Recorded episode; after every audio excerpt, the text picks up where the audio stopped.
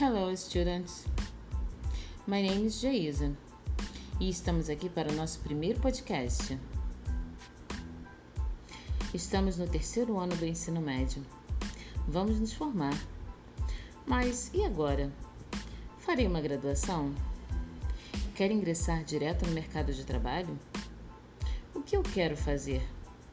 O que eu sei fazer? Quais são as minhas habilidades? Como preparar um currículo que me dê visibilidade nos dias atuais? São muitas dúvidas e questionamentos, não é mesmo? Mas, mesmo sabendo que ainda somos muito jovens, precisamos começar a pensar no futuro e realizar as nossas escolhas.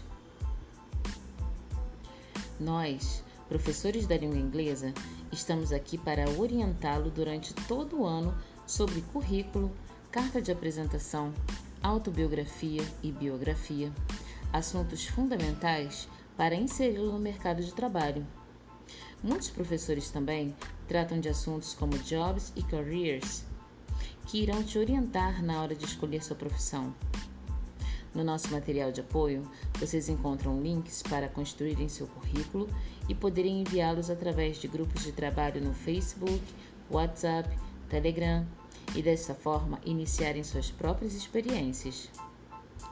Agora é o momento de pesquisar, ler sobre diversas áreas que te interessam, entender as profissões que você acha interessante, visitar empresas, se candidatar a um estágio, aprender sobre o mercado de trabalho, as oportunidades que estão em evidência, fazer cursos de orientação profissional, fazer testes vocacionais, além de buscar entender a si mesmo e a sua satisfação pessoal fazendo algo que realmente goste no quesito profissional. Converse com pessoas da área de seu interesse e invista em seus sonhos. Saiba que qualquer área que escolher vai precisar de seu empenho e dedicação. Outro ponto importante também é entender sobre ética.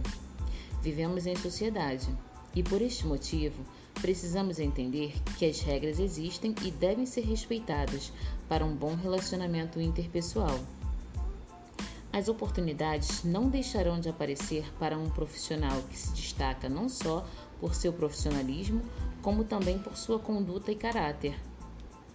Escolhida a carreira, precisamos preparar o nosso currículo. Em inglês, podemos usar o termo curriculum vitae, que vem do latim, significando trajetória de vida, e também a forma abreviada CV ou a palavra resume, que vem do francês que nada mais é do que um resumo da trajetória educacional, acadêmica e profissional de uma pessoa. Atualmente, os currículos estão sendo enviados por e-mails e em grupos de redes sociais.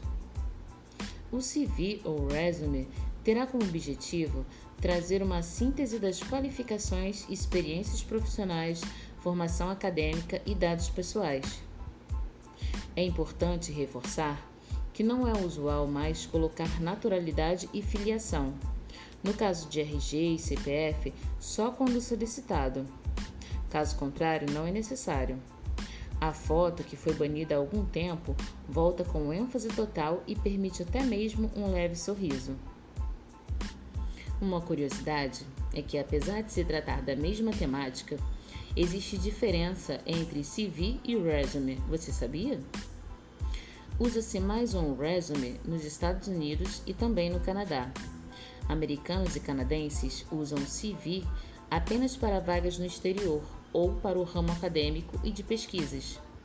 Um CV de duas páginas é mais usado no Reino Unido, mas também em países como Irlanda, Austrália e Nova Zelândia.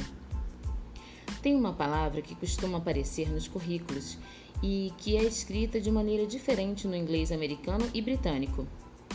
Nos Estados Unidos, a palavra em estágio é internship, enquanto que no Reino Unido isso é chamado de work placement ou training period. Se você foi um intern nos Estados Unidos, isso significa que você foi um trainee no Reino Unido. A palavra trainee também é muito usada no Brasil, mas seu objetivo não está voltado para algo temporário como um estágio. O trainee é direcionado para jovens universitários e ou recém-formados que querem construir uma carreira de destaque. Eles são treinados para assumirem até mesmo cargos de chefia. A remuneração é por CLT e eles trabalham 8 horas diárias.